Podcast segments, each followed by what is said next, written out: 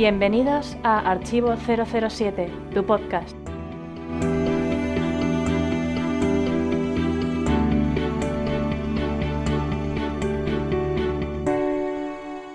Bienvenidos al podcast 079 de Archivo 007. Mi nombre es Alberto y mi nick en internet es Clark. Vamos a rendir homenaje a Anthony Dawson, el primer Blofeld de la serie, y hablar de Spectre. Pero antes os presentaré a mi colaborador en esta ocasión, que es Pablo, al que conoceréis como Pablo-Ortega en Foros 007. Hola de nuevo, compañero y compatriota cántabro. Muy buenas, Alberto. Es un placer volver a estar presentando un podcast y nada, como ya predije en el, hace dos podcasts, en el, 77, que iba a volver como Roger Moore en, en Moonraker en el año 79 y aquí estoy en el podcast 079 una vez más siendo el Roger Moore de los podcasts. Ahí está, perfecto. ¿Esperamos algún otro? listo para el servicio, ¿no? Como siempre listo para el servicio, querido M. Venga, pues empezamos con las opiniones de los oyentes. Opiniones de los oyentes. Los foreros El Santo, Pablo Arrieta, Pablo Ortega, Miles Messervy y un servidor han comentado el programa anterior y como viene siendo lo habitual, estaban encantados con él. Una de las cosas que más les ha gustado ha sido la promo. También destacan el debate y la sección de spoiler de Spectra. Bueno, pues gracias a todos los que habéis comentado. Para nosotros es muy importante conocer vuestras impresiones. Seguimos con el podcast. Espontáneo. Salvador Vargas Ramírez ha sido el elegido en esta ocasión. Su comentario ha sido el siguiente. Esta noche me haréis más ameno el curro. Bueno, pues gracias Salvador por escucharnos. Para nosotros es un placer ofrecerte a ti y a todos nuestros oyentes este entretenimiento y esperamos que sigáis dejando vuestros mensajes en las redes sociales. Ya sabéis que estamos en Facebook, Twitter, Google Plus y en LinkedIn. Y por supuesto seguimos manteniendo la web www.archivo007.com y el foro que está en www.archivo007.com barra foros. Seguimos con el programa.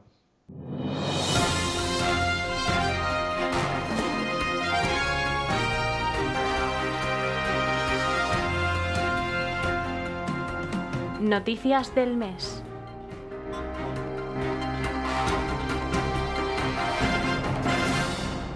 Este mes no ha habido noticias relevantes sobre el mundo Bond, todo ha tenido que ver con Spectre, no, no había así nada relacionado con los actores o, o con el resto de películas, así que vamos a pasar directamente con la noticia del mes. La noticia del mes. Archivo 007 ha descubierto que Rafa Nadal es todo un fan de James Bond. Por eso hemos invitado a este tenista al programa para que nos hable acerca de la serie. Bienvenido al programa, Rafa. Muy buenas, Alberto. Pues nada, estoy encantado de estar presentado en el podcast número 79 de Archivo 007. Así que es usted fan de la saga, ¿verdad? Sí, bueno, estábamos en Wimbledon y y Fede y Jokovic quisieron ver una peli y me hicieron ver una del tal Jaime Bon este. Y sí, bueno, me gustó su coche y me compré uno igual. Es cierto, tienes una M, ¿no? Sí, bueno, qué duda cabe. Además está equipado con artefactos como de la peli. Y cuando algún rival se me pone chulito, le digo que le llevo para casa y cuando vamos por la carretera le inyecto con el asiento y le mando fuera del coche o le apunto con las metralletas y, y la cojo, ¿no? Así después los sets me sale más fácil. Y bueno, ¿y tiene, tiene algún Bond favorito?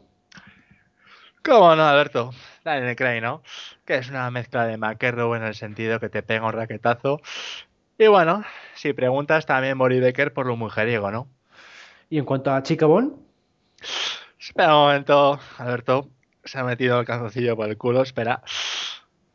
Pues un Landrius, ¿no? Que se parece a Sarapova y tal y bueno.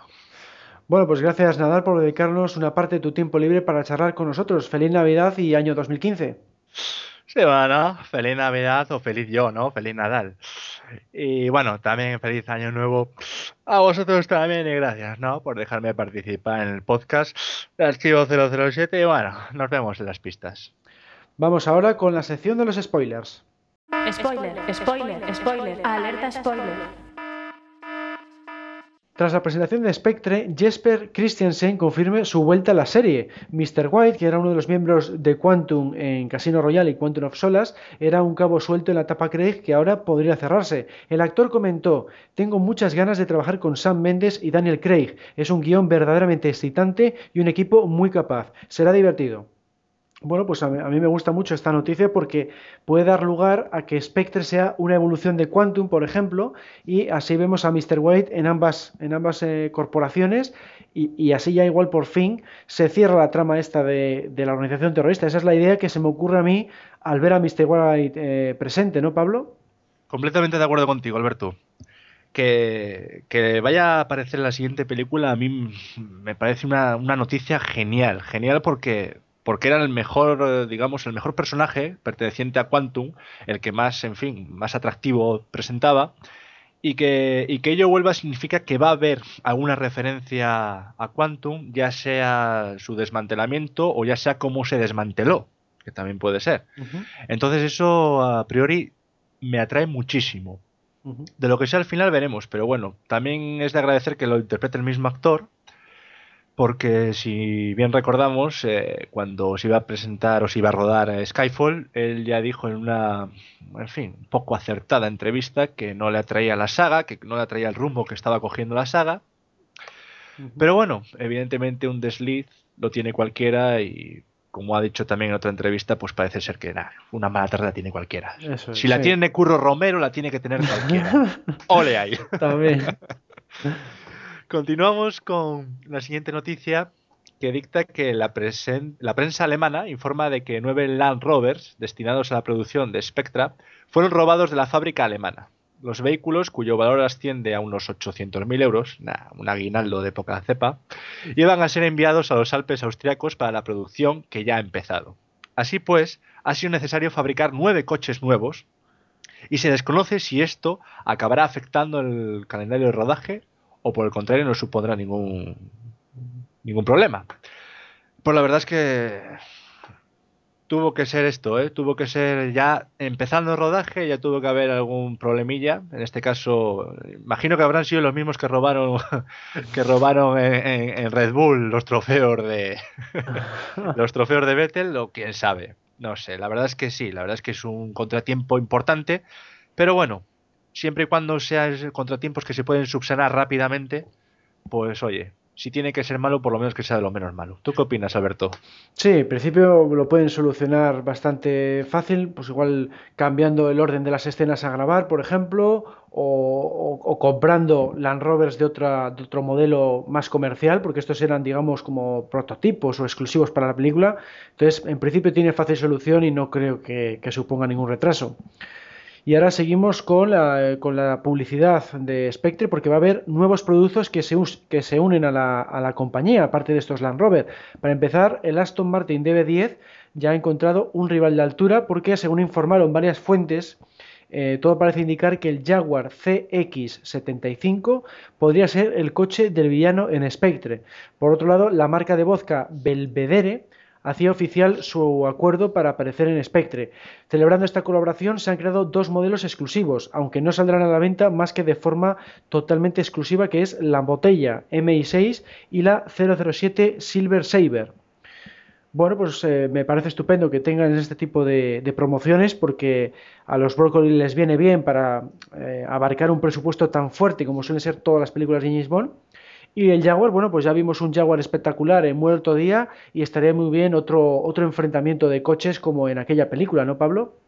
Exactamente. En cuanto, en cuanto vi esta noticia, lo primero que me vino fue Muere otro día y la persecución en el hielo con, con, el Aston Martin y el Jaguar, que fue espectacular y fue de lo que más rescato yo de la película. Así que si aquí en Spectra tenemos más o menos lo mismo, Ojito que, es muy, muy interesante.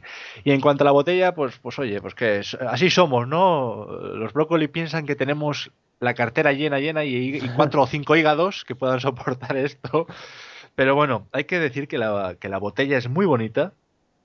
La que, la que hemos visto, las, las, vamos, las dos que van a, que van a sacar para el comercio son bastante bonitas y la verdad es que bueno, dentro de lo que cabe, no es que me vaya mucho por ese mundo, pero sí que es verdad que dentro de lo que cabe están a un precio asequible.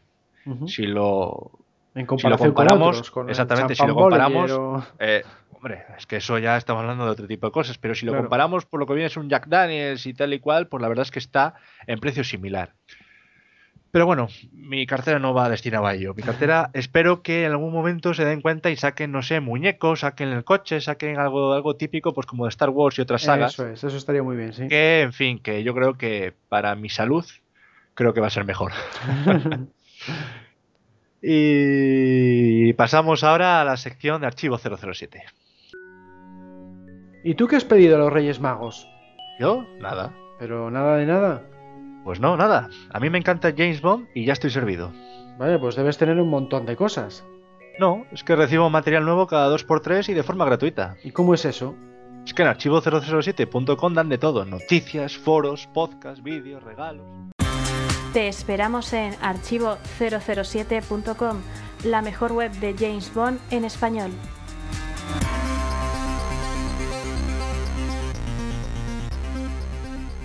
Vamos ahora con las novedades de Archivo 007. Nuestra querida página en su versión Facebook ha vuelto a ganar por segundo año consecutivo dos premios en los TNS Fan Page Awards. Como sabéis, se trata de un certamen en el que se tienen en cuenta las valoraciones de los usuarios. Pues bien, Archivo 007 ha ganado en la categoría de mejor página de Facebook de series o películas y en la de mejor página de Facebook hasta 50.000 fans venciendo a más de 240 marcas y no os creáis que marcas desconocidas. Sí, sí, no. Entre ellos estaba que si Coca-Cola, que si Nestlé ha sido realmente espectacular y igual que el año anterior, vamos. Por otro lado, hemos agregado dos nuevos errores. Los podéis encontrar en las fichas correspondientes a Doctor No y Goldfinger. El primero fue detectado gracias a Oscar Isnardi, mientras que el segundo se le debemos a Javier García Galán. Gracias por vuestra colaboración. Para que veáis que tenemos gente muy buena que hasta una película perfecta como Goldfinger tenemos a un usuario que ha encontrado errores ahí. Siguiendo, nuestro compañero Gonzalo, Arias GGL 007, consiguió una entrevista para nuestro fundador Joan para el programa León en la Onda, de Onda Cero, así como nos mencionó en su artículo para el Diario de León. Gracias Gonzalo por estos valiosos aportes. Bueno, pues por mi parte he seguido publicando los vídeos de la segunda convención anual celebrado el pasado mes de agosto en Madrid. En concreto podéis ver la charla que impartió Eduardo Jiménez, alias Ebardo, sobre los pósters más extraños de la serie y la partida que jugaron los asistentes a un PowerPoint interactivo que, preparé para la ocasión. Y bueno, pues estos vídeos los podéis encontrar en nuestro canal de YouTube o en la sección superior Experiencias 007, Convenciones Anuales de la Web. Cabe mencionar que en Ask FM hemos alcanzado ya las 180 preguntas respondidas. Os animamos a que nos sigáis mandando vuestras preguntas a través de esta página. Y a todo esto hay que añadir que realizamos un podcast en directo con motivo de retransmitir todo lo acontecido durante el evento en el que se presentó Spectre. Podéis descargaros este audio en formato MP3 en la sección Otros medios, audio miscelánea, bajo el título Presentación Spectre. Ahora vamos con el tradicional mensaje de Navidad de Joan, el fundador de Archivo 007. Hola a todos. Un año más tengo el inmenso placer de dirigirme a todos vosotros en nuestro particular tradicional mensaje de Año Nuevo. Dejamos atrás un 2014 en el que hemos celebrado el 50 aniversario de James Bond contra Goldfinger, efeméride que tristemente coincide con la defunción del creador de James Bond, Ian Fleming. Ha sido un año intenso, a lo largo del cual hemos tenido momentos impagables, como el seguimiento online de la presentación de Spectra, la exitosa segunda convención anual o los premios TNS Fanpage Awards que logramos ganar por segunda vez. Además, hemos aumentado esta pequeña familia tanto externamente con nuevos seguidores como internamente con la incorporación de Gonzalo. En cuanto al 2015, el calificativo mínimo que por el momento se nos ocurre para este nuevo año es el de espectacular. En 2015 esperamos poder llegar a un acuerdo con Fox para colaborar oficialmente con ellos. En 2015 esperamos poder repetir nuestra colaboración con Fenómena para poder ver a Conner en pantalla grande. En 2015 volveremos a participar en los TNS Fanpage Awards. En 2015 celebraremos una épica tercera convención anual. En 2015 tendremos el evento Mon por antonomasia, el estreno de una nueva película de la franquicia. Pero 2015 ya ha empezado y lo queremos empezar con Bond con una secuencia de precréditos que os deje clavados en la butaca. Así pues, hoy tengo el orgullo de presentaros el Club Archivo 007, En el club encontraréis concursos exclusivos, una revista infinita, descuentos en tiendas de merchandising, acceso preferente a nuestros eventos, acceso prioritario a nuestros contenidos, identificaciones como socios y muchas cosas más que iremos añadiendo. El éxito del club beneficiará tanto a sus socios como a toda la comunidad de fans que nos visitáis, ya que no solo nos permitirá organizar nuevos y mayores eventos, concursos, actividades, sino que además nos avalará ante empresas como Fox, Sony e incluso los propios productores Bond, ya que podremos presentarnos ante ellos oficialmente como asociación sin ánimo de lucro. ¿Dónde llegaremos? Donde queráis vosotros. Si estamos aquí es porque fans como tú nos siguen, nos leen, nos animan. Si hemos creado el club es porque creemos que podemos hacerlo aún mejor, pero seréis vosotros los que decidiréis hasta dónde queréis hacer grande esta gran bola de trueno que hoy lanzamos. ¿Os subís al tanque? Bienvenidos al 2015, bienvenidos a otro año Bon.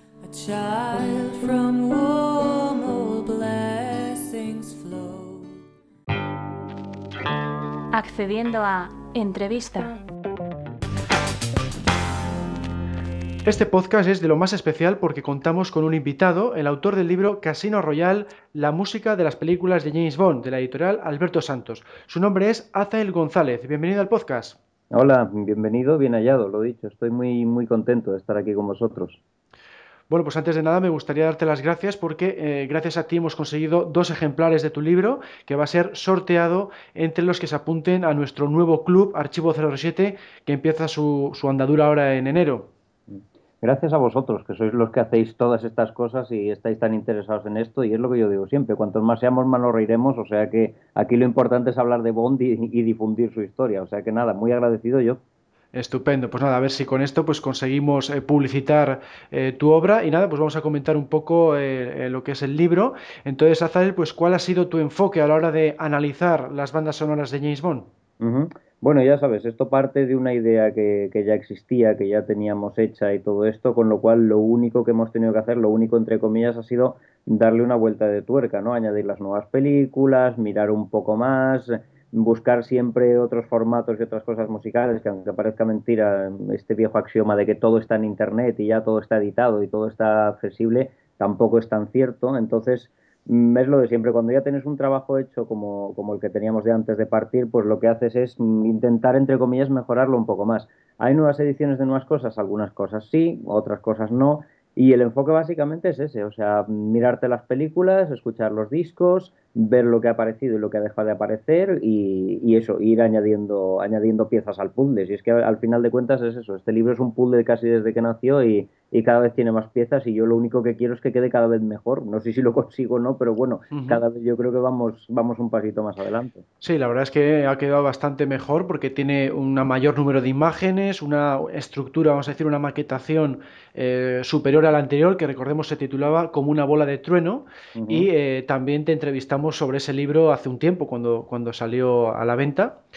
Y nada, pues aquí en este libro también has incluido una sección en la que hablas de los orígenes del personaje, ¿no? Sí, sí, sí. No, lo que pasa que ya te digo, la edición de este libro mm, es, es, peculiar porque, claro, mm, cuando vosotros me entrevistasteis por la vez anterior, resulta que este libro dio muchas vueltas. La asociación no encontró mm, el lugar que quería en ninguna editorial y bueno, fue un momento que yo decidí autopublicármelo porque además pensé, digo, si no me lo publico ahora, pues a lo mejor no vuelve a hacer nunca más esto, porque, y evidentemente así fue, quiero decir, es el único libro que me he autopublicado, le recomiendo la experiencia a todo el mundo porque es una experiencia chula lo de autopublicarse un libro, pero claro, llega un momento que ya tienes tu propio editor, como, como acaba de pasar ahora, y Alberto Santos, pues bueno, me dijo, oye, estoy interesado en volver a editar este libro, y dije, bueno, pues adelante. Para ello, lo que te digo, cogimos, añadimos, y entonces, por ejemplo, a la primera parte de, de esto de los orígenes del personaje, miramos un poco porque yo en todos estos años una de las cosas que, he hecho ha sido meterme más de lleno en el universo literario de James Bond ver quién ha hecho cosas con el personaje desde el punto de vista literario, a raíz precisamente de Craig, ¿no? que mucha gente le, criticó por el hecho de decir es que este James Bond es más frío, es más calculador, y luego resulta que no, que te das cuenta de que James Bond, el James Bond de Craig es más auténtico, entre comillas, o más cercano al de Fleming, ¿no? más, más un asesino despiadado de ojos azules, fríos, y, la verdad es que la parte literaria de Fleming es una cosa que, vamos, lo dice Bárbara Broccoli en un documental que, que al final su padre siempre decía hay que volver a Fleming siempre, ¿no? Cuando mm. un poco el camino. Y la verdad es que yo creo que es un poco el secreto del personaje. Entonces, para mí los orígenes eran importantes. ¿De dónde sale James Bond? O sea, quién es, mm, cómo se, cómo se, se, hace, cómo se crea ese personaje. Ahora mismo estoy leyéndome, por ejemplo, la, la biografía de Fleming que hizo John Person, y claro, te das cuenta de que dices, pero si está todo aquí, o sea, realmente Ian Fleming era James Bond, mm, más bien James Bond era Ian Fleming que le hubiera gustado ser a sí mismo. Eso es. Y entonces, claro, pero, pero además de una manera tan clara, ¿no? Era un hombre que eso, que se fumaba 70 cigarrillos al día, ¿no? Cuando lees que James Bond se, encendía el septuagésimo cigarrillo, dices, pero bueno, esto estará bien traducido, porque claro, original de Casino Royale y claro, es que, es que lo he dicho, Fleming fumaba 70 cigarrillos, claro, así murió el pobre de un ataque al corazón con 50 y pocos años. Entonces, para mí era importante encontrar los orígenes del personaje, buscarlos, saber exactamente de quién estábamos hablando, de quién no, mm, quién es esa persona, quién deja de serlo, quién es ese personaje, por supuesto, y explorarlo también desde el punto de vista de medios como el cómic, porque hay que recordar que, primero James Bond nace como, como libro, pero el primer lenguaje al que se adapta no es al cine, sino que es al cómic. O sea, por ejemplo, John Barry, que lo cuento también en el libro, que es el músico de, de, las películas oficiales hasta que, hasta que falleció el pobre casi casi, conoce al personaje cuando le dicen que va a poner música a un, tema y tal por los cómics, o sea, por las tiras de prensa que salían en el periódico, en el Daily Express. Entonces, claro, me parecía muy importante eso, indagar en lo que eran los orígenes del personaje hasta llegar mm, pues, a, pues a Terence Young, que también le da ciertas características al personaje que el personaje literario no tiene, que son esta socarronería y esta chulería, entre comillas, de Bond que tanto nos gusta también a los aficionados, es más cosa de Terence Young que no de, que no de Ian Fleming. Sin embargo, Ian Fleming estaba como de acuerdo, dijo, bueno, sí, no le queda mal esto, ¿no? Con lo cual es eso, para mí era importante indagar en esto y creo que, aunque sea superficialmente, porque no, no era el objetivo del libro, yo creo que tenía que contarlo. Y luego también tienes un capítulo dedicado a la música de los videojuegos, ¿no? Sí, sí, por supuesto. Un mundo, un mundo increíble que ahora, bueno, basta ver las ediciones que hacen, las cosas que se hacen y, y vamos, es que no sé, o sea, el, mundo de los videojuegos es una cosa que nos está en, 10, 15, 20 años está convirtiéndose en algo que, que, no voy a decir que se nos escape de las manos, pero sí que casi casi está creando una brecha generacional entre comillas, porque hay gente que se está metiendo en juegos y además yo he visto, por ejemplo, el videojuego de Quantum of Solace, es una, es una dices, caray, mejor que la película. o sea, estás ahí metido tú pegando tiros y viendo cómo va todo aquello y haciendo todas estas cosas entonces es curioso que los videojuegos ocupan un lugar tan grande, digamos, en la sociedad, en la gente, en el público de ahora, y yo creo que, casi casi no los puedes dejar de lado. O sea, si te gusta James Bond, no te digo porque yo precisamente no sé mucho de videojuegos ni sé jugar mucho a ellos, pero sí que he estado con gente que los domina y dices, caramba, esto es un mundo que, que eso, que merece la pena. Mm, llegar hasta eso, hasta las bandas sonoras, hasta las cosas, que además es muy curioso porque no tenemos casi prácticamente ediciones oficiales de las músicas de los videojuegos. Mm. Entonces hay que recurrir a ediciones piratas y cosas así que dices, caray, casi casi las compañías discográficas te obligan a, eso, a delinquir para poder acceder a, este tipo de piezas. Mm. Claro, además la música de cine es diferente a la música del videojuego, porque la música del videojuego son trocitos muy cortos, a veces son temas muy pequeños, a veces hay que juntar. Entonces, claro, el compositor tampoco tampoco trabaja toda su obra como para poder hacer un disco de ello. Entonces casi casi son cortes sacados directamente del videojuego, pero es un mundo muy interesante. Yo estoy encantado. Es una lástima que al final no, no fructificase, como cuento en el libro, el proyecto de, de, convertir muchas de las películas de James Bond clásicas en, en videojuegos, porque lo se hizo, se hizo con Desde Rusia con Amor y mm. a partir de ahí no prosperó, ¿no? Y hay mucha gente, yo es que no, no soy nada purista para esto, ¿no? Hay mucha gente que dice, no, porque esto es una herejía, porque tal, y dices, bueno, Mm, y fue una herejía entonces convertir las novelas en películas. O sea, yo creo que cada, cada lenguaje tiene su cosa y cada momento tiene, tiene pues eso para disfrutar. Hoy en día disfrutamos con las películas de James Bond y también con las novelas de James Bond. O sea que yo creo que también se tienen que disfrutar los videojuegos, ¿por qué no? Mm. Entonces es eso, la parte musical además es una cosa que cada vez, cada vez, cada vez se trabaja más, ¿no? El trabajo de Christopher Lenez para, para eso, para Quantum of Solace es increíble, ¿no? Con lo cual dices, oye, esta gente merece que uno le preste la atención y sobre todo no caer en los errores de antes, ¿no? O sea, la música de cine yo creo que tardó muchísimos años en ser considerada como una especie de arte, entre comillas, no era como una especie de cosa utilitaria que tú decías, bueno, mira, se tocan unas cuantas notas para acompañar la película y ya está. Y se tardó mucho tiempo mm. en, rescatar esa, esa, figura de decir, oye, que el músico de cine es una persona que trabaja y hace también arte aplicada de una manera determinada, ¿no? Entonces yo creo que la música del videojuego no, pueden, no podemos ser tan puristas como para decir, no, esto no es música de cine, ¿no? Estaríamos cayendo en el mismo error. Entonces yo creo que hay que prestarle atención y lo dicho, además tiene sorpresas muy interesantes la música de los videojuegos. Mm, pues sí, es una pena que, todavía no esté muy considerado, pero bueno, lo que dices, con el paso del tiempo, pues igual llegaremos a ver un poco más de, música de videojuegos. Y de hecho hay algunos, no los de James Bond, pero sí que hay otros que te regalan el disco con la banda sonora. O sea que poco a poco sí que se está metiendo un poco más, pero aún, aún es pronto.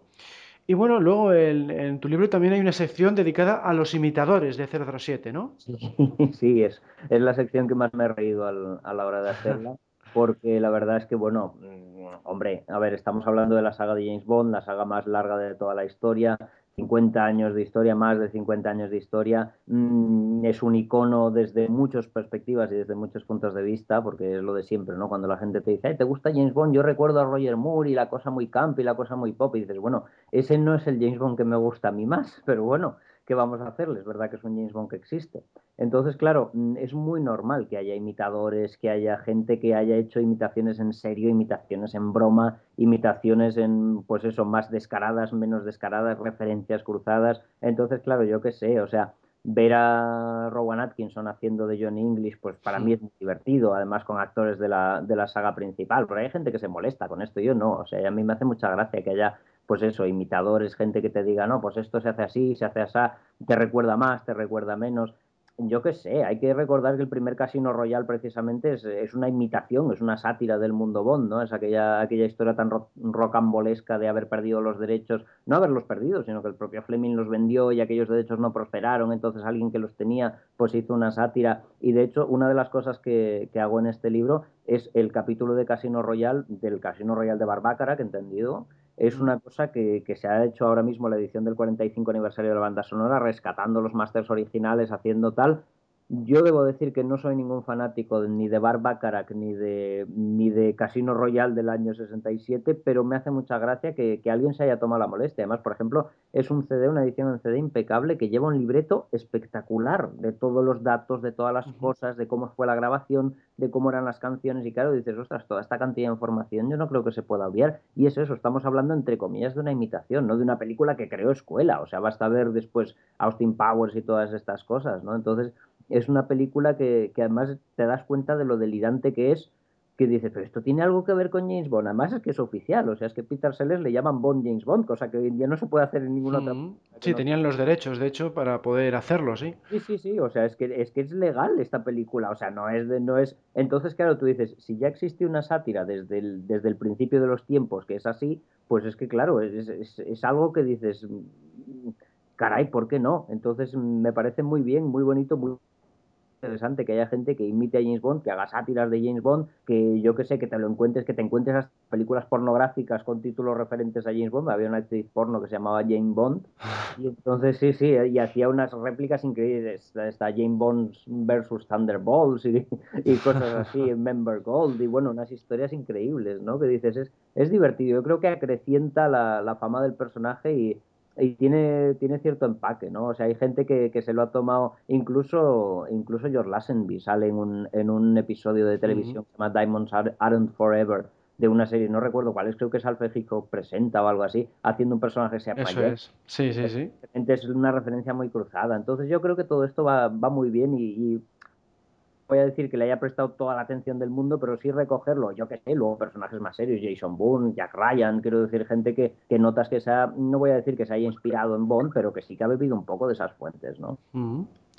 Bueno, y, en cuanto a, conseguir eh, tu libro, eh, ¿va a estar distribuido en las librerías en general o hay que hacerlo a través de la tienda web de la editorial Alberto Santos?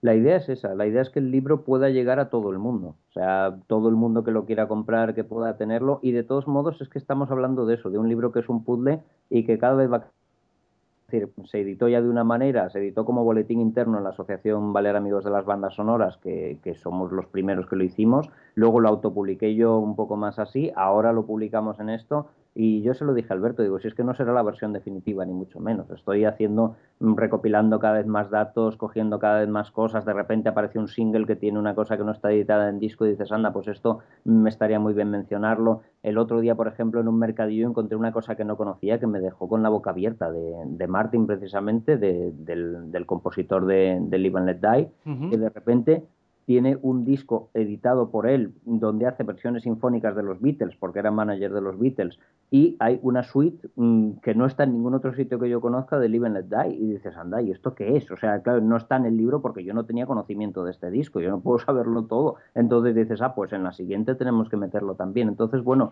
y aparte, yo espero y deseo que sigamos haciendo películas de James Bond durante muchos, muchos años. Entonces, claro, cada año habrá que meter, pues eso, nuevas cosas. Parece ser que la siguiente la firma Thomas Newman también, la, el Skyfall. Y entonces, bueno, pues, pues eso, es que el libro va a crecer, va a crecer más. O sea que si hay gente que también se queda entre comillas sin él porque no hemos editado muchas piezas, que no se preocupe que, que eso, que seguirá para adelante. Y bueno, y, eh, en el ámbito personal, ¿cuál sería tu banda sonora favorita de la serie y, tu canción favorita? Uf, eso ya me lo preguntasteis la otra vez y ya es muy complicado, ya es muy complicado de, decir eso, porque claro, banda sonora de la serie favorita, yo no sé, yo Casino Royale estoy muy enamorado de esa banda sonora, de la de, de la de David, Arnold. David Arnold, claro. que quede claro. Sí, sí, por si acaso. Exactamente, me gusta mucho también, me hace mucha gracia la de Barbácara, pero la de la de David Arnold es muy curioso porque yo hablé con David Arnold cuando, cuando vino en el año 2007, que vino precisamente al Festival de Música de Cine de Úbeda, y hablé con él y le pregunté, digo, oye, ¿cómo? Porque claro, me parece una pieza tan magistral, no sé, las, las, las dedicadas a ella. Entonces Arnold mismo me dijo que, que, había compuesto la banda sonora de Casino Royale mm, casi, casi mm, en un cuartucho metido allí con los aires de los aparatos de aire acondicionado, todo en unas condiciones bastante pésimas y tal, y dices, caramba, pues vaya pedazo de banda sonora. Y sin embargo, Quantum of Solace, que tuvo todas las facilidades del mundo, porque él me lo dijo que iba a pedir mucho más y después lo sabes, pues no voy a decir que sea una banda sonora mala porque me gusta mucho, pero para mí no es tan redonda ni tan grande y cuando lo pongo en el libro es que cuando suenan los compases de Casino Royal casi casi que dices, uy, qué bien suena esto, ¿no? Entonces son cosas que, que uno dices, ¿cómo te quedas con eso? O sea, es como decir, caramba, o sea, cuando el compositor ha tenido más tiempo para hacer lo que ha querido, para mi gusto no ha acabado de salir bien, con lo cual, claro, yo qué sé, y luego como canción favorita, hombre, yo no te puedo decir que tenga una favorita porque yo creo que casi cada momento de tu vida tiene una canción favorita de James Bond, sobre todo los que somos aficionados. Pero hombre, Skyfall se merecía el Oscar. O sea, Skyfall es una canción que, que yo desde la primera vez que la escuché, esto que siempre estás ahí en plan, a ver qué sale, qué sale, y que yo creo que fue en vuestra página además, que de repente fue como, ay, han colgado el vídeo esta gente, y la puse y me quedé, dije, ¡boh! Qué, maravilla de canción de James Bond, o sea, esta canción nos va a llevar lejos, ¿no? Y dices, bueno, ya era milenio que le dieran un Oscar a una canción. Sí, ha tardado, ha tardado. Sí, sí, han tardado 50 años, casi nada. Bueno, bien está lo que viene a acabar, ¿no? Entonces, lo de siempre, se rumorea que a lo mejor Adele vuelve a grabar otra canción para la siguiente película y todas estas cosas, quién sabe, ¿no? Pero vamos, es una canción gloriosa, desde luego. O sea, que si tengo que quedarme con una, pues me estoy mintiendo un poco porque no me quedaría con ninguna, pero vamos, con esa, con esa sí.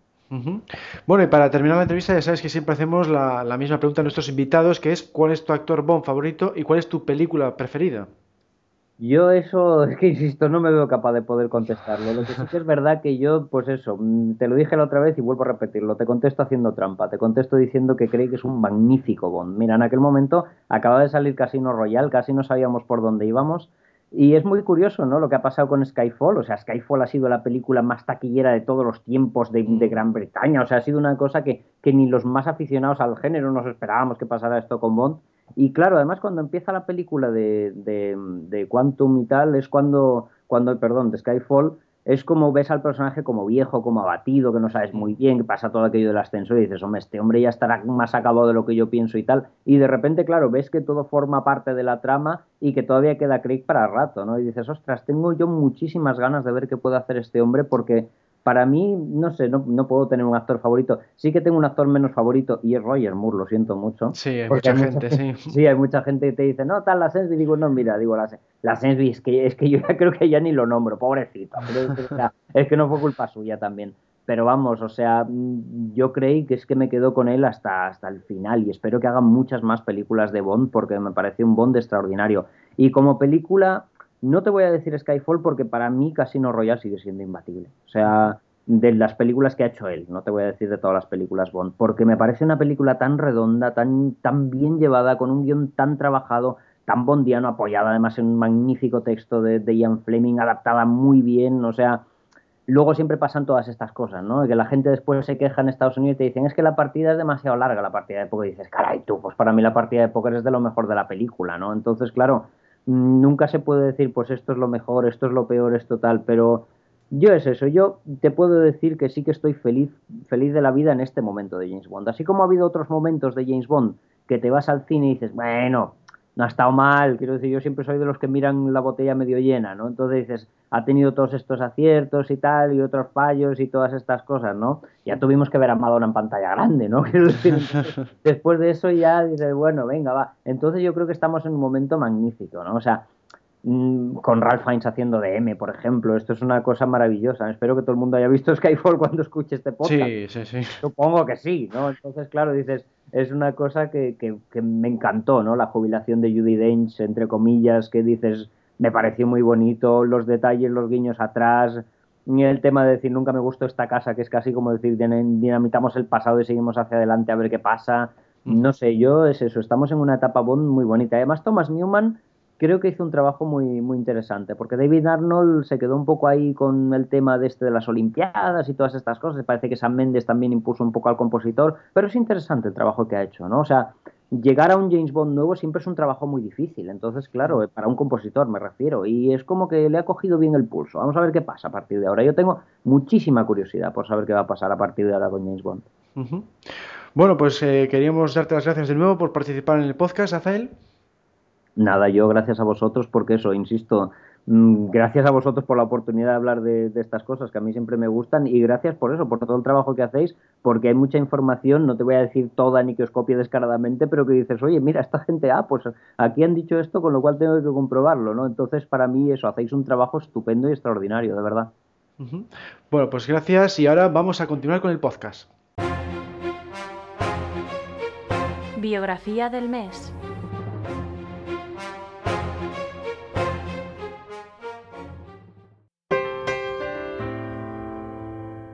Anthony Dawson nació el 18 de octubre de 1916 en Edimburgo, Escocia. Era un actor especialmente conocido por sus papeles secundarios en películas británicas. Debutó en 1943 con They Made in the Dark. A lo largo de esa década se le vio también en cintas clásicas inglesas como The Way of the Stars de 1945 o The Queen of the Spades de 1948. A principios de los 50 optó por viajar a Estados Unidos y empezó a trabajar en producciones más internacionales, por ejemplo en la famosa Crimen Perfecto de 1954 dirigida por Alfred Hitchcock. Le encantó trabajar con el prestigioso director. Más tarde regresó a Inglaterra realizando otras películas de notable relevancia como La maldición del hombre lobo de 1961 pero sin duda su filme británico de más impacto fue Doctor No, estrenada en 1962. En ella encarnó al profesor Dent. Su fichaje seguramente fue debido a que ya había trabajado con el director de la cinta, Terence Young, en dos de sus anteriores producciones. En la segunda entrega del Agente Secreto, Desde Rusia con Amor, de 1963, Dawson se convirtió en el primer Blofeld de la franquicia, el archienemigo de 007. Para su desgracia no se le veía el rostro y se contó con otro actor para proporcionarle la voz, Eric Polman. Lo mismo sucedió en la cuarta cinta, Operación Trueno, de 1965. Poco después, en 1967, le contrataron para la parodia Todos los hermanos eran agentes, protagonizada por el hermano de Sean Connery, Neil, y donde también aparecían varios rostros más de la serie oficial, como Adolfo Celli, alias Emilio Largo, o Lois Maxwell, alias Penny. A partir de entonces sus papeles fueron cada vez más pequeños, pero no le faltó trabajo hasta principios de los años 90. Falleció de cáncer en Sussex a la edad de 75 años en enero de 1992. Desde Archivo 007 queremos dedicar este programa 079 a Anthony Dawson, no solo por haber dado vida al profesor Dent en Doctor No, sino también por haber sido el primer Blofeld de la historia en Desde Rusia con Amor y Operación Trueno.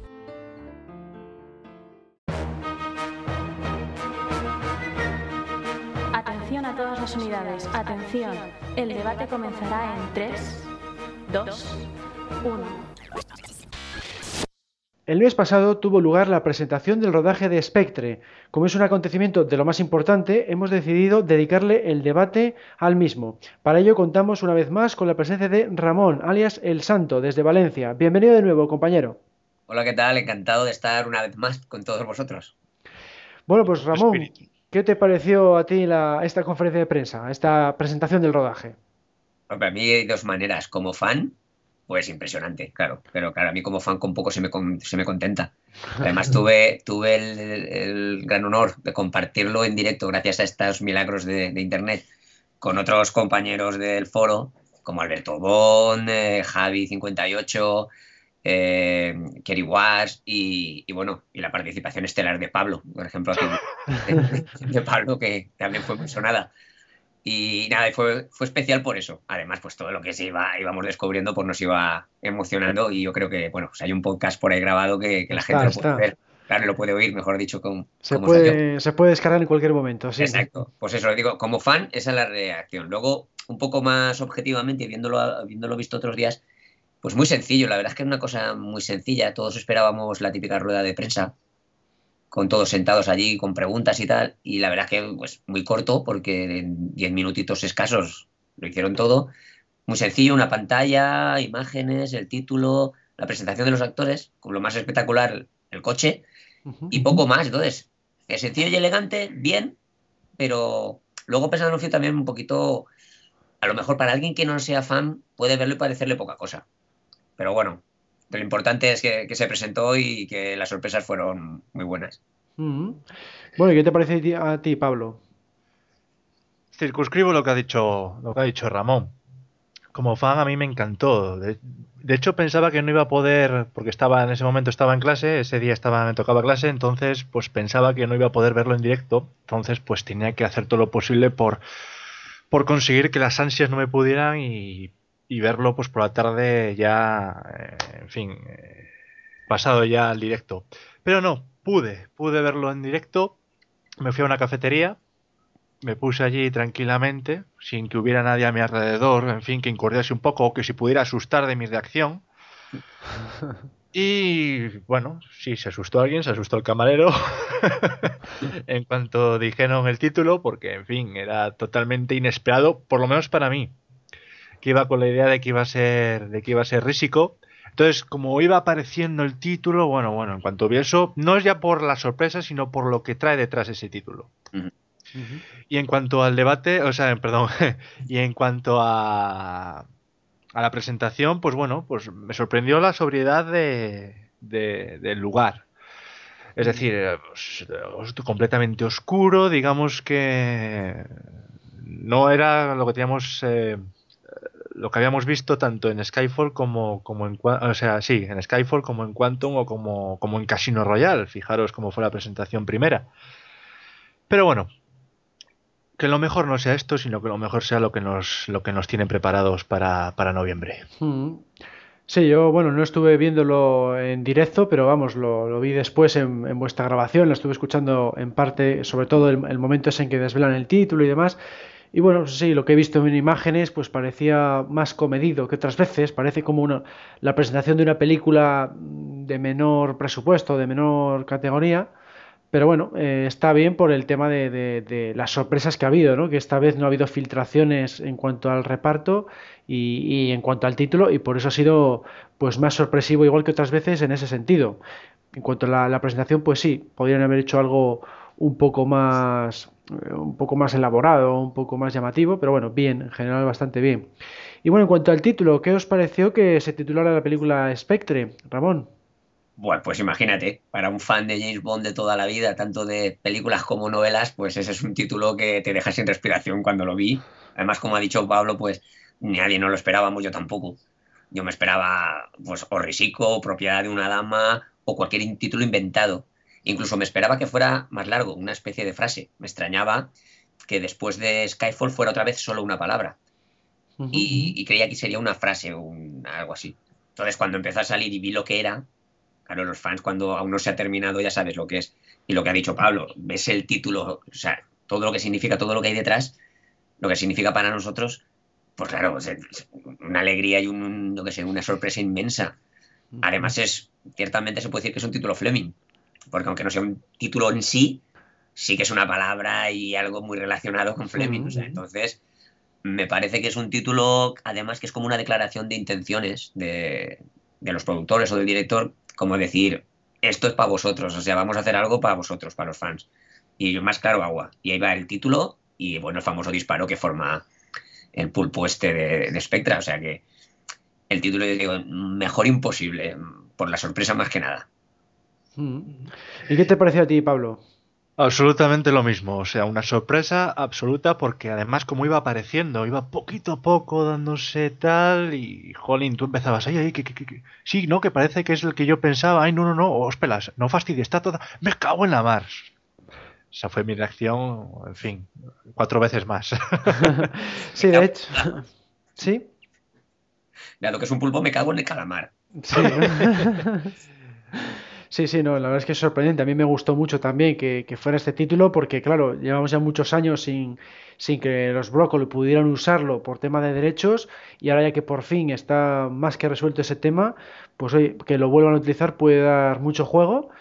Y, y, nada, pues a ver luego eh, si va a ser un poco como continuación de lo de Quantum o si no tiene nada que ver. Queda ver ahora el argumento, que eso ya se verá más adelante con, con el estreno, pero en principio pues ya es un, como habéis dicho, un título muy atractivo tanto para los fans como para el público en general y, y puede, puede llamar la atención. Y bueno, aquí me gustaría hacer una pausa para escuchar la reacción eh, que tuvisteis los que estuvisteis en esa, eh, en esa reunión eh, por Skype ante el momento de la presentación del título. Vamos a escucharlo. A ver, no, bueno, todavía no lo veo, pero... Y el título es... Joder, trocitos. Spectre, por favor. Más claro, Sí. ¡Hostia! Spectra. Sin... Ahora que diga que Christopher Wall no es, no es Blofeld. No, no, si no va a salir Bluffet. Atención, titulares. Bomb 24 se va a titular Spectre. Ahí. Y vemos que en la C hay como un cristal roto con forma de pulpo. Si os fijáis, Es verdad. Es verdad. Spectre va a ser el título de Bomb 24. Oye, Atención, aplauso. señores. Sí, señor. La gente.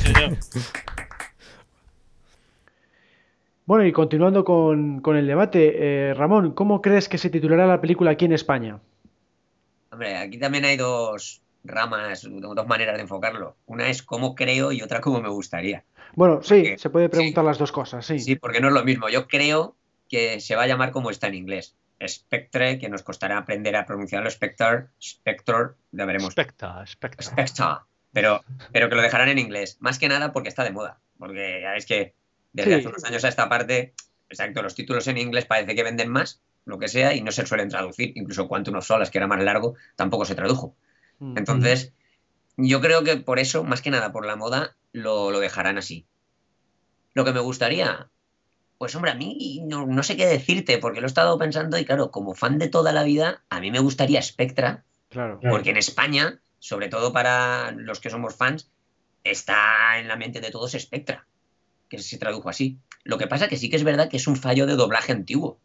Eh, no era Spectra, era, siempre ha sido Spectro. Lo que pasa que en España, pues, el que el director de doblaje, pues pensaría, pues es una organización, tiene que ser femenino, y le puso Spectra. Pues claro, probablemente sí. Sí, sí, pero es que luego tú viendo las películas no tiene sentido. Porque, por ejemplo, cuando en Operación Trueno Connery le dice a Largo lo de famoso, he querido ver el espectro de, de la derrota. Que está haciendo, Mm. claro, no va a decir la el espectra de la derrota, no quedaría bien. Claro, claro. Y es porque juegan con el aspecto ese de espectro, de fantasma, de espíritu, haciendo juegos de palabras. También puede ser que, claro, que si pones espectro, a ver qué palabra se te ocurre con la letra O en español.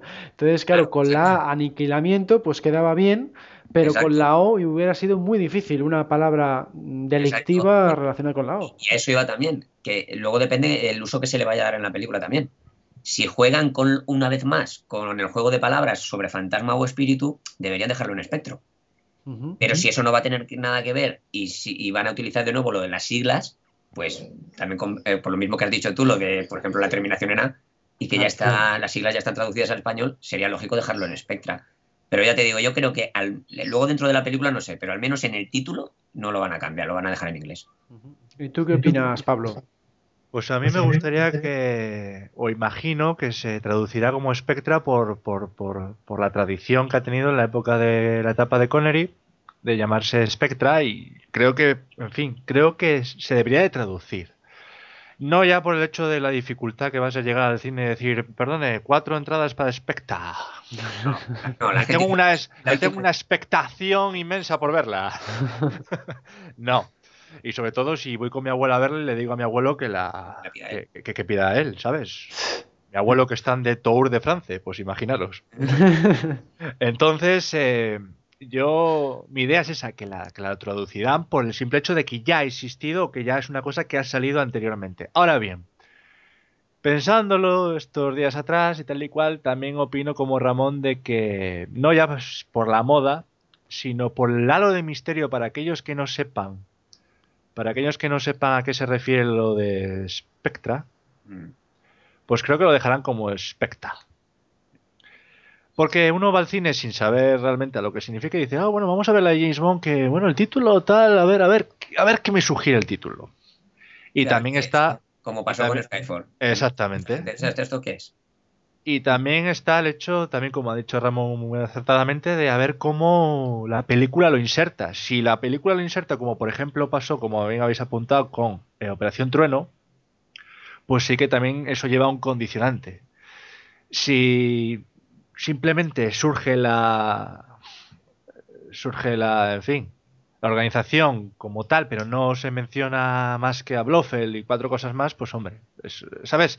Depende de cómo lo enfoquen en la película, tendrá más sentido o no. Claro. lo Luego, luego traduzcan. creo, luego creo que también tenemos que tener en cuenta que hoy en día en el, en el mundo global que vivimos, en el mundo de Internet, con tantas noticias, eh, eh, de aquí que se estrene, el título de Spectre en inglés va a estar muy afianzado ya en todo el mundo, incluyendo. España. Entonces, a lo mejor también es otra manera de decirlo. Bueno, ahora a última hora no lo vamos a cambiar por Spectra porque ya todo el mundo lo tiene en la cabeza como Spectre. Bueno, pues eh, eh, por mi parte, yo, eh, vamos, creo que sí, que se titulará Spectre porque las de Craig no se han traducido ninguna de las tres, y eso que Quantum of Solas, pues bien que lo merecía, porque era un título mm, complejo, ¿no? Para el público Ah, español. ¿Cuánto sol hace, hombre? ¿Cuánto sol Por eso, porque sonaba un poquitín extraño y bueno, pues si no se tradujo con esa, yo creo que no se va a traducir, pero mm, igual que Ramón, me gustaría que se, que se titulara Spectra eh, para que coincida con lo que conocemos de, la etapa de Connery y claro, siempre y cuando luego las siglas sean las mismas también, porque entonces no tiene sentido cambiar esa, letra O por la A. Si va a ser Spectra y es el mote de una villana, por poner un ejemplo, pues me da igual que, se llame de una forma u otra, porque no va a haber siglas. Pero si va a ser exactamente lo mismo, la misma organización criminal con las mismas siglas, entonces yo prefiero que la película se titule Spectra para que coincida con, con lo de Connery y con lo que vas a ver en pantalla, ¿no? El, caso es que coincida con lo que vas a ver en pantalla. Eso es lo, lo importante. Bueno, y pasando ahora al tema del reparto, ¿qué te pareció, Ramón? Uf, ¿qué quieres que te diga? Creo que también lo, lo mismo en el podcast del que has, has puesto un pedacito, pues se puede ver las reacciones que tuvimos. Más que nada por lo que tú has dicho de que este, este año lo han guardado todo con un secreto exquisito. No ha habido filtraciones, no ha habido nada. Y bueno, aunque sí que Christoph Waltz y Lia Sidó y, y Bautista y esto, o sea, sí que estaban ya ahí eh, como rumoreados bastante fuerte. Pues por ejemplo, de Mónica Bellucci, Ha sido tremendo. Claro, ha sido una explosión, porque además, aparte de que no lo esperábamos, yo el primero, por la edad de la actriz, no contaba con ella. No creía que iban a contar con ella. Cosa que me alegro ahora de que sí, por supuesto. Pero que no me lo esperaba, la verdad, no lo hubiera imaginado nunca. Y entonces, claro, además, eh, para los que ya tenemos cierta edad, pues llevamos como 20 años esperando que sea chica Bond, o sea que, fíjate, la sorpresa como fue y, eso me parece impresionante. Y el resto del reparto es que, vamos, y el, el chico este de Andrew Scott, que lo único que he visto de él realmente ha sido el, el famoso personaje de Moriarty en la serie Sherlock. Eso es, sí. Y ahí me gustó mucho, lo reconozco. Que, que en, el- en ese, que- en ese papel me gustó mucho. Entonces, claro, falta ver qué papel hace aquí, porque sabemos que parece que trabaja del lado de los buenos, o por lo menos en el MI6, pero no sabemos exactamente qué es. Incluso Christoph Waltz, que es un gran actor, tampoco sabemos si va a ser el villano o no aún, porque se está diciendo que es el villano o que no, pero realmente lo presentaron como eh, el personaje Franz Oberhauser, y sabemos, los que conocemos las novelas, que Oberhauser es el apellido del instructor de esquí de, de James Bond es. Eso es. pero no sabemos si es bueno o malo, si es villano o aliado. Entonces, en realidad me da igual porque es un actor que si hace de villano ha demostrado que lo, lo- lo borda. Y si hace de, de bueno, como en la película también de Tarantino, la de Django, que hacía un personaje positivo, y también estaba genial. Entonces me lo imagino como villano genial y co- o como aliado tipo Matis, pues también puede hacer un gran personaje que tenga química con Craig y que incluso puedan utilizar para varias películas. Así que es un reparto excelente. La chica esta, pues Lia Sido es un poco incógnita, la he visto en Misión Imposible 3 y la verdad es que estaba muy bien, porque tiene una carita de ángel, pero luego en esa película hacía de asesina y daba un poquitín, tenía morbo, ¿no? Ese, ese ángel asesino. Y luego la he visto en, en la última versión de La Bella y la Bestia, que preciosa, ella está ahí guapísima, pero en fin, no tengo unas referencias como para ver. pero Yo creo que la, he- la- la ha eclipsado ya Mónica Bellucci sin querer. Claro. Y bueno, y el resto del reparto por los que ya conocíamos. Tener al Ralph Fiennes de M es un lujo. Q Ben Whishaw también me gusta y bueno, y, y los demás, pues en fin, yo creo que el reparto mm, igual no es el mejor de la historia de Bond, habría que ver, mirar, pero uno de los mejores y, y de los que más promete. ¿Y qué te parece a ti, Pablo? Pues yo sí considero que puede ser o que es uno de los el mejor reparto que ha tenido una, una película de James Bond. Eh, es que suscribo también lo que ha dicho Ramón. Es que no te quiero tener en una cena de Navidad, Ramón, porque seguro que como seas como aquí no nos vas a dejar nada. a los demás de opinión. Vamos a ver. eh, Mónica Bellucci es una es una mujer que no, no solamente tú por la edad, Ramón. También, los, también los que estamos, los que somos de los 80, finales de los 80, incluso algunos de 91, 92, eh, y hemos visto las películas de, de P. Brosnan y conocemos a Mónica Bellucci, pues hemos eh, siempre hemos tenido en la mente que Mónica Bellucci ca- encajaría genial en la etapa de Brosnan. ¿Qué ocurre? Pues que no, no, fue así, entonces muchos perdimos la esperanza. Se le pasó, hubiese sido una genial chica Bond, tal, y de repente, ole. Spectra, Mónica Bellucci en el reparto. Pues como locos nos hemos quedado todos, y con razón. Luego, eh, Moriarty, o también llamado Andrew Scott, pues eh, la verdad es que también fue. Hablo de esas dos sorpresas porque son las más sorpresas que nos hemos pegado, porque las otras ya más o menos lo sabíamos. Y Andrew Scott, pues la verdad es que yo tampoco, yo tampoco le conozco fuera de la serie Sherlock. Tampoco le, le he visto en, otra, en otras películas o en otras series, con lo cual es una sorpresa lo que me pueda deparar, porque solamente le he visto como villano. Entonces no sé cómo se comportará si es ahora mismo aliado del, del MI6 o si es en contra, pues a ver cómo consigue zafarse de ese aura que tiene ahora mismo de, de ser Moriarty. Yo espero y creo que, que no hará de villano porque si no las comparaciones van a ser odiosas. Pero bueno, a, a ver con qué nos sorprende. Y en cuanto al resto del reparto, pues lo mismo. Estoy encantado, el, el sicario, digamos, eh, la verdad es que impresiona. Impresiona porque son cuatro Daniel Craig y, y ocho, y ocho Q. Y luego, pues, eh, pues tenemos una Monipenny preciosa, tenemos un M imponente y un M que de verdad pide respeto, no como Judy Dench, que parecía mi abuela. Me daba cuando la cada que la veía digo, abuelita, la paga del fin de semana. y, y, en fin, bueno, y Daniel Craig que parece que le han metido junto con Walt Disney en el congelador y le han sacado desde Quantum. O sea, no ha habido Skyfall, porque en Skyfall, vi- en fin, lo que hace el maquillaje, ¿no? Pero la verdad es que está en muy buena forma física y en muy buen aspecto hemos visto a Daniel Craig. Así que reparto en Cantalor, Christoph Waltz, mención aparte, porque Christoph Waltz para mí, en fin, es, es, es, es algo que hemos dicho siempre en el foro, ¿quién querrías tú de villano? Bueno, pues Christoph Waltz siempre estaba, siempre estaba ahí en, en la quiniela, siempre estaba en un post mencionado. Y ahora, que haga de villano o no, eso ya, eso ya se verá, pero por lo menos que, que, que nos ha encantado, si no escuchar la reacción que habéis escuchado de Mariano. O sea, es que eso lo dice todo. Eh, como digo, el reparto considero que es el mejor que ha habido de, de todos. Mm, Yo opino igual, sí, yo iba a decir exactamente lo mismo de que de todas las películas Bond, yo creo que este es el, el mejor reparto que se ha hecho, porque por todos los premios que avalan a, los que están y por toda la experiencia que tienen eh, muchos de los, de los participantes, porque en muchas otras películas normalmente se cogía a modelos o a gente sin experiencia y, y ibas con la duda de a ver cómo va a hacer esta, esta persona su interpretación pero los que han escogido son todos de, la máxima categoría, incluso para el esbirro, que, es este de Pressing Catch, que ya ha aparecido también en, en, Guardianes de la Galaxia, o sea, todos tienen su experiencia, todos han sido grandes actores, entonces yo creo que en cuanto a reparto va a ser insuperable y ahora queda por ver pues si le dan un guion decente, claro, porque por muy buen reparto que tenga, si el guion no es bueno, eh, nos va a dar un poco lo mismo, pero bueno, esperemos, esperemos que así, que así sea. ¿Y no pensáis?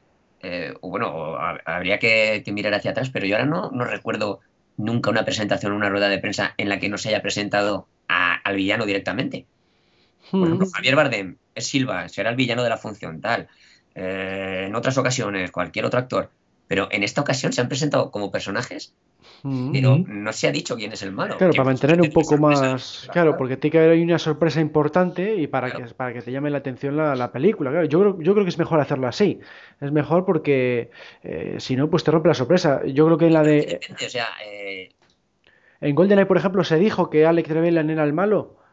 Pues probablemente no, porque si no te destroza. Pero, pero que casi siempre se ha dicho es que hasta ahora las películas de James Bond no son películas de sorpresa. Simple, eh, ahora sí con Mendes las ha puesto, pero las películas de James Bond son de acción. Uh -huh. Y siempre sabía. Han hecho una presentación, pues acorde a, a, lo que hemos tenido en el chat de WhatsApp y en el foro, es decir, acorde a que no haya spoilers, para que todo el mundo no, ver, pudiera no, ver la presentación. Es decir, no me refiero a eso, me refiero a, a, que en una película de James Bond antes prácticamente no podía haber spoilers, porque desde el minuto uno de película el, se sabía quién era el malo y quién era el bueno y quién era la chica y quién era la chica mala. O sea, bueno, no en todos los casos, no en todos los casos, porque Koskov, por ejemplo, alta tensión, pues no lo sabes, eh, Cristatos tampoco, bueno, hay excepciones, hay excepciones. Ya, eh, en el 90% de los casos, o sea, siempre se presenta, ¿sabes? El próximo actor que hará de villano en la película de James Bond es tal, y se presenta ya como villano. Ya, ya. O sea, pues sí, debe, ser, debe ser que va a tener una sorpresa importante. Y... Algo hay que quieren jugar con que nosotros sí, sí, sospechemos.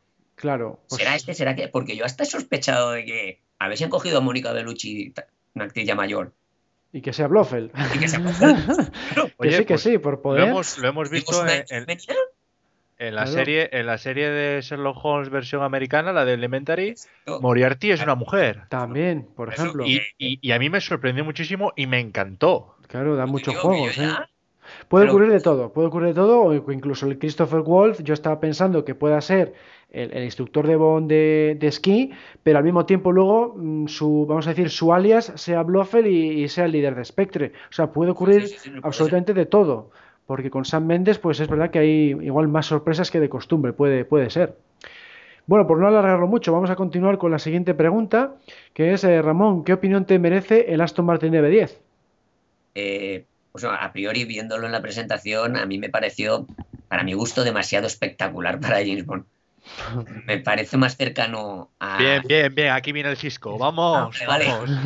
A, a, mí es que me recuerda mucho a, a la, al Batmóvil que llevaba Batman en los cómics de los 80. En los cómics de, de los 80, Batman llevaba un Batmóvil que no era tan estrafalario y tan espectacular como luego se vio en las películas y como se hace ahora.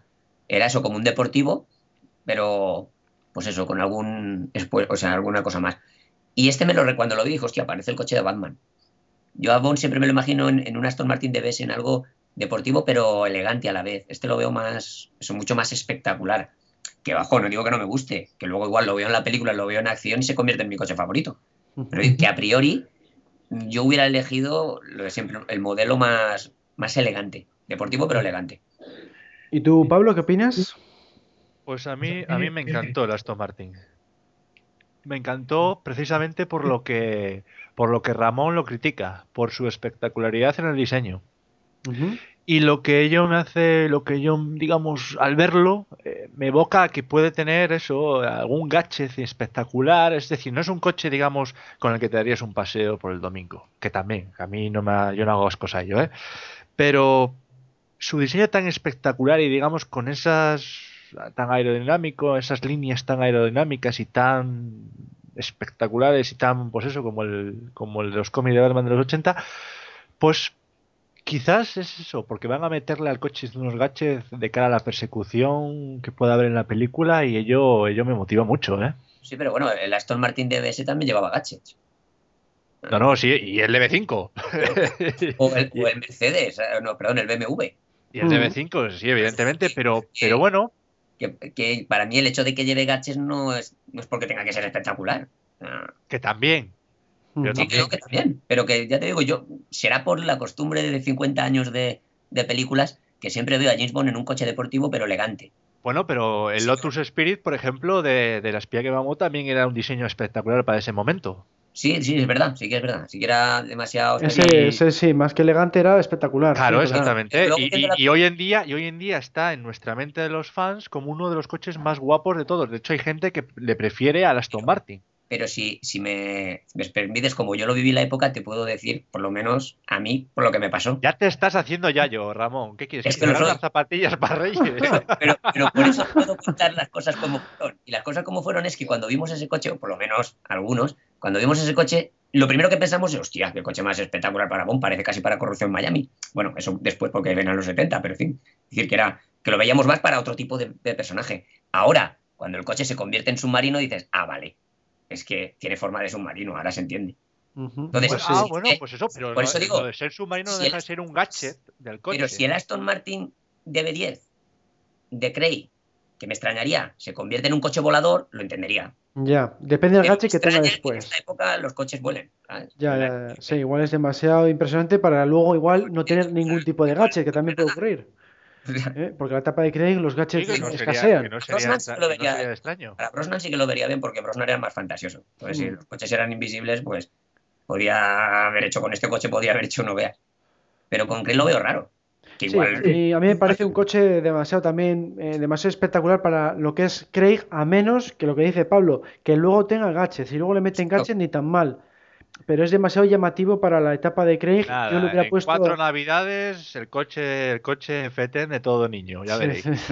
Yo le hubiera puesto algo pues un poco más comedido, por- como por ejemplo el, el BMW Z8 del mundo uno que es suficiente. O sea, un coche descapotable, que es elegante, y pues, pues, pues eso, más pequeño, más. Y, a- y al bolsillo de cualquiera. Bueno, que también es, también es espectacular, pero no, no, no como este. Es que este, por ejemplo, la parte trasera del vehículo casi casi parece un poco mm, de estos de muscle car. O sea, parece un coche un poquitín vasto en, en algunas, en algunas de sus líneas. Y le veo eso como muy grande, muy tocho, muy... No le veo tan, tan fino como podría ser eso, el, el BMW Z8 Sí, o- ciertamente, ciertamente cuando vemos a. James Bond asignamos a un coche elegante, un coche típico inglés, un coche, en ejemplo. fin, elegante, Eso es. porque James Bond es un hombre elegante, no es un hombre moderno. Y sobre todo con lo que hemos visto en Skyfall. Mm. James Bond es un hombre clásico, en Es fin, clásico, sí. el, puro, el puro inglés. Entonces, claro, le vemos con este coche tan espectacular que digamos que sería pues acorde a un nuevo personaje, a es, que se fuera de nuestros es. días, que hubiese nacido en nuestros días. Pero bueno, oye, a ver. Hay que, hay que verlo en la película. Hay que verlo en la película. sí. Exactamente. Pero bueno, yo, esa es la primera impresión que, que yo he Pero tenido. sí, así como coche exactamente, como coche ajeno a la película, sino como coche tal que ves tú en una exposición y dices, ósperas. un poco, un poco grande y No deja indiferente, que eso es bueno. No deja Eh, indiferente. Eso sí, eso siempre. Y luego, pues también, por otro lado, me parece mm, demasiado parecido al DBS. O sea, si le ves así un poco rápido, no le ves demasiadas diferencias respecto a- al coche anterior. Yo hubiera puesto algo pues más impactante, eh, pero en el sentido de elegancia y, y que se diferencie bien, que se diferencie fácil de, de los coches anteriores. Exactamente, estoy, estoy contigo, estoy contigo, Alberto. Exactamente como ocurrió con el coche, con el Aston Martin de Lazenby, o como ocurrió con el Aston Martin de Timothy Dalton. Eso es, que eran como más distinguibles porque cambiaba Exacto. incluso el color, en la forma era bastante... Pero eso ya sería culpa de la casa de Aston Martin, ¿no? Bueno, sí, el diseño que Sí, han- sí, no, hecho, evidentemente. sí, sí, sería un poco más de, de Los que llevaban la Zenby y, y Dalton fueron los Aston Martin de aquella época. Claro, claro. Pero claro, si Aston Martin en esta época ha sacado este, o, o ni siquiera, porque este creo que no, no sale a la venta, ¿no? No, creo que era Creo que exclusivo para son película. unidades y exclusivo para la película. Sí, eso son para la película. 10 Entonces- unidades, ¿no? Creo que han sacado. Eso es. No, Luego entonces a ver si sacan, sí. Si no tienen un modelo, pues... Bueno, será un prototipo. Un Será un prototipo y luego igual hacen unas unidades. Sí, por ejemplo, el, el- el Z3 de GoldenEye hicieron unas 300 unidades después de la película. Era el prototipo y luego hicieron 300 unidades. Pues igual aquí hacen la misma, la misma técnica, ¿no? Si funciona la película y tal, pues igual sacan a producción unas unidades más.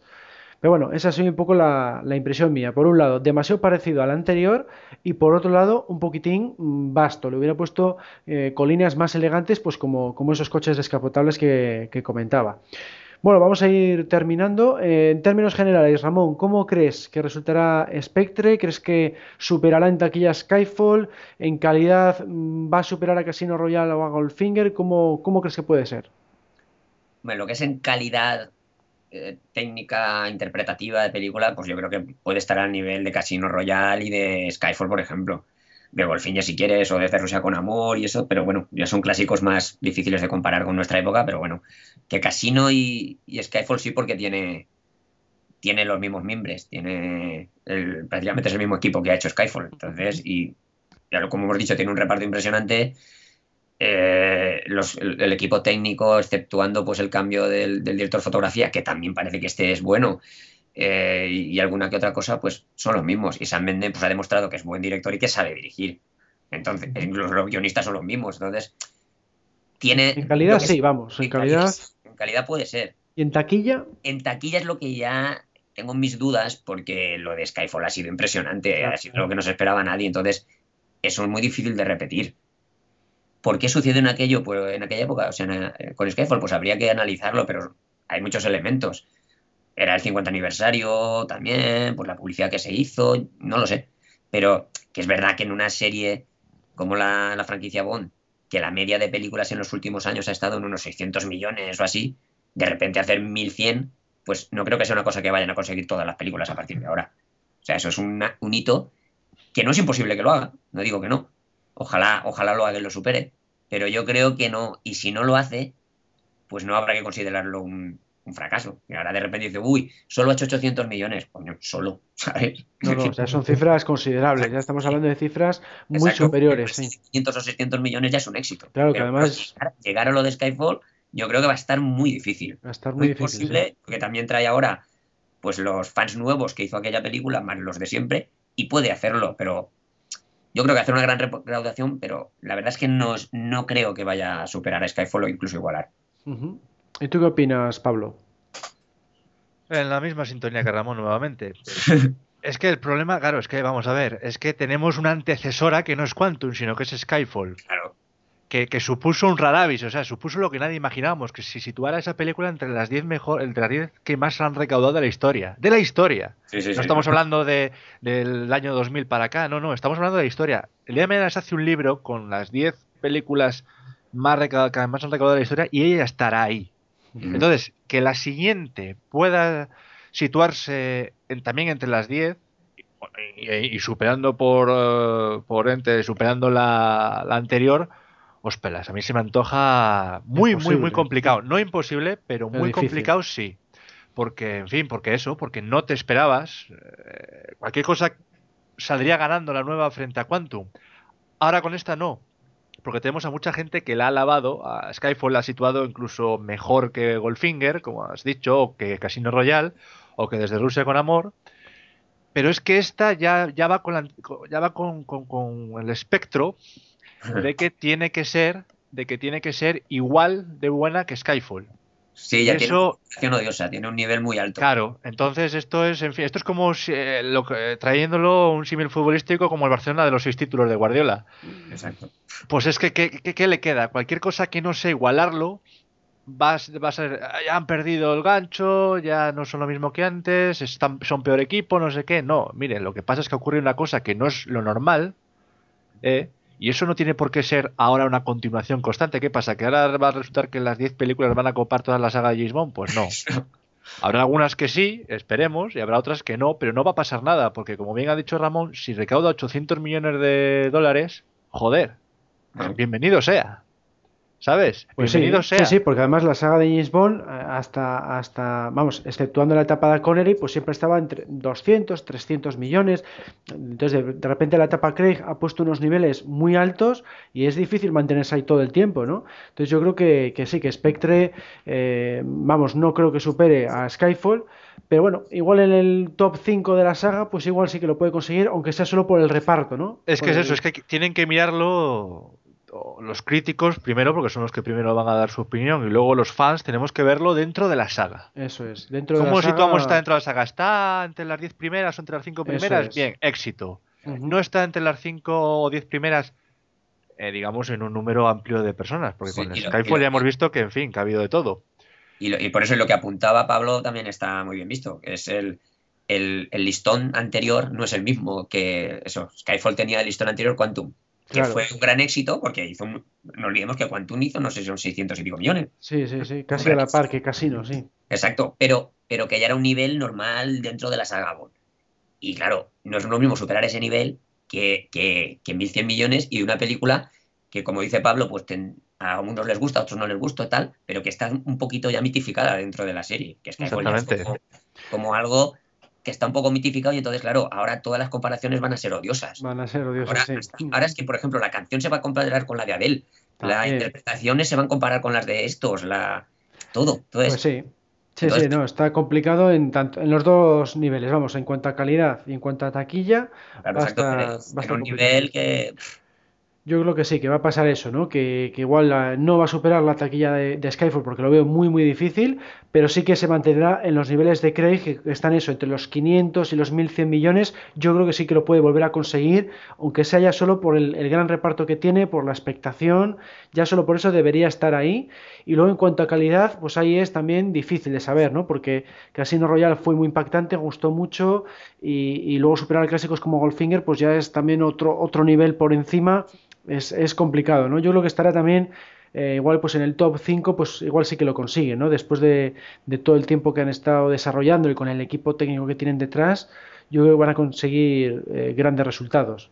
¿eh? Yo creo eso, que tenemos que, que, en fin, que tener el listón, tanto nosotros los fans como ellos, los productores y tal, tienen que tener el listón, un listón, en fin, normal, un Sí. listón acorde con lo que ha sido la historia de la saga. Es Eso decir, es. no podemos ahora nosotros los fans, ni siquiera ni los productores, ponerse a decir, no, no, es que ahora mismo nada puede estar por debajo de Skyfall.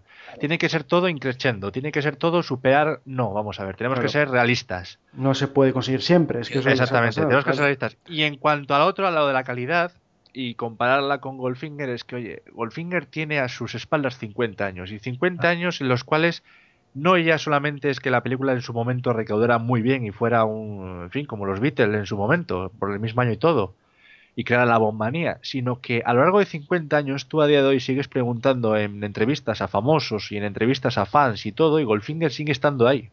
Eso Mm. quiere decir que aparte de lo buena que fue la película, ha trascendido en la historia del cine y en la historia de los fans. es un mito ya, es mítica. Exactamente, entonces Es- eso ya es diferente. Vamos a ver si nosotros dentro de 50 años seguimos valorando de igual modo películas que ahora mismo están muy bien o las devastamos, películas que, en fin, Eso como ha ocurrido con El Servicio Secreto de Su Majestad y otras tantas que en Que su ha sido al revés, que ha ido de no menos tuvieron, a más. exactamente, no tuvieron el merecimiento que debían de tener, la consideración que debían de tener y el tiempo las ha ido poniendo en mejor estima. Eso es. Mira, yo, yo, Vamos a ver. yo como fan, a nivel, mi nivel, mi, mi nivel es, sin contar el económico, porque a mí se me da igual, yo la voy a ver cinco veces seguro, sea como sea, o sea, que me da igual. Pero mi nivel como a calidad, yo, yo creo que me, espero que me den un producto que no, o sea, que esté más cerca de Casino Royale o Goldfinger que de Quantum. Claro. Ah, eso desde luego, eso desde luego. más, pero que estará en un nivel medio alto. Ujú. Bueno, en mi caso, como no me gusta mucho el estilo Craig, pues tampoco tengo grandes esperanzas, porque claro, eh, una vez que has hecho ya tres películas de similar corte, pues la cuarta no vas a cambiarla, porque vas a decepcionar a toda esa gente, a toda esa recaudación, a los fans que están a favor de él. Entonces, vamos, yo por mi parte sí que eh, no, no tengo grandes esperanzas, porque ya es la cuarta de lo, con el mismo actor, pero eh, desde un punto de vista objetivo, sí que creo que pueden conseguir una, buena película por todo el equipo que está detrás. ¿eh? Un gran director y un gran equipo técnico y un gran reparto. Entonces, por esas características, sí que puede ser una, buena película. Bueno, pues aquí vamos a, terminar ya el debate, que si no se alarga mucho. Entonces, nada, pues gracias de nuevo por participar, Ramón. Pues nada, encantado, ya sabéis que me tenéis a vuestra disposición, pero bueno, lo, para mí lo ideal sería que se animaran muchos, muchos fans de James Bond que conozco, que conocemos todos, y que parece que les falta un pelín para animarse a Sí, participar. Venga, va, Exactamente, Ramón, joder, que si no vamos a hacer aquí nosotros el, el trío tralala. Pues sí, oye, yo siempre lo, lo pregunto en el, en el foro para que se anime la gente y demás, pero bueno, no ha habido suerte esta vez y a ver si para, para el siguiente hay voces nuevas. Bueno, vamos a seguir con el podcast. Encuesta del mes. La encuesta de este mes ha sido un poco distinta porque no ha tenido que ver con el debate del programa anterior, en el que se habló de los diferentes eh, diálogos y frases de la serie, sino sobre Spectre. En concreto, la pregunta que os hicimos era si debía traducirse su título al castellano cuando llegue a nuestro país. Vamos con los resultados. La opción no, que quede igual, es decir, que se titule Expecta o Spectre, aquí en España, ha sido la vencedora con un total de 63 votos. Luego, con 48 votos, estaba la opción Spectra, que es como se llamaba el organismo en tiempos de Connery. Y en tercer lugar, y último, con un total de 6 votos, quedó la respuesta sí, se debería traducir, pero adaptándolo, quedando como Operación Spectre o similar. Bueno, pues por mi parte yo sí que he votado, he votado por eh, que se titulara en español Spectra para coincidir con esa etapa Connery, pero bueno, también es verdad que si luego en el argumento no es una organización parecida y no se van a explicar las siglas y, las, o las siglas van a ser distintas, pues claro, en ese caso no, ¿no? Pero si es un organismo igual que en la etapa Connery, con las mismas siglas, la misma traducción, pues yo por mí ya total quiero en el filme pues que se vea eso reflejado y que se titule Spectra. ¿Y cuál sería tu opinión, Pablo? Absolutamente de acuerdo contigo, Alberto, y tal y como hemos, eh, como hemos dado nuestra opinión también en el, en el debate, yo también he votado porque se traduzca a Spectra, pero bueno, exactamente, también hay que ver si casa bien con, con el argumento de la película y, en fin, y porque, en fin, yo he optado por Spectra por el sentido de que tiene, como he dicho en, en el debate, porque tiene ya solera con Connery, pero bueno, Veremos a ver con qué, con qué nos sorprenden y oye, si lo dejan tal y como está, no pasa nada, porque el título ya de por sí en inglés, ya a los que somos fans, nos emociona y, nos dan ganas ya de que se estrene la película, por Dios. ya queda menos. ya queda menos, Alberto. Ya estamos, ya estamos en 2015, ya no queda nada. Es un título llamativo como pocos. ¿eh? Yo diría que es de los que más me han impactado de los últimos años, eh, sin lugar a dudas. Absolutamente. Bueno, vamos ahora con la despedida. Hola, sabemos que te gusta mucho el programa que estás escuchando, así que seremos héroes. Somos 00 Podcast, tu podcast de cine, cada 15 días en 00podcast.es. Adiós. Terminamos el primer podcast de 2015. ¿Qué tal lo has visto, Pablo? Muy bien, como todos, Alberto. Como todos, y a ver qué tal empezamos este nuevo año con este primer podcast del 2015. Y nada, eh, Nadal, ¿tú quieres también decir algo? Sí, bueno, también decir que, que estoy encantado de haber participado en el podcast y nada, Alberto, le diré a Djokovic y Federer, y como no será boba, que, que nos eche un vistazo también. Pues, oye, mira, eh, aquí, aquí vamos a estar en Wimbledon y en Roland Garros. No te digo más, Alberto. No te digo más. Publicidad gratuita, eso está bien. Bueno, pues gracias Pablo por participar una vez más y nada, desde aquí os animamos a que participéis. El único que hace falta es mandar un email a podcast.archivo007.com, también os lo podéis decir a través de nuestro foro que está en www.archivo007.com barra foros y también tenemos una página web que es www.archivo007.com que también tiene un formulario, ¿no? A través de cualquiera de estos tres sitios pues nos podéis decir para participar, solo hace falta un micrófono y la aplicación gratuita gratuita a Skype. Y luego, por otro lado, pues os animamos eh, no solo a visitarlo, sino también a, a, que participéis en las redes sociales. Estamos en Facebook, en Twitter, en Google Plus y en LinkedIn. Un saludo a todos y hasta la próxima. Adiós.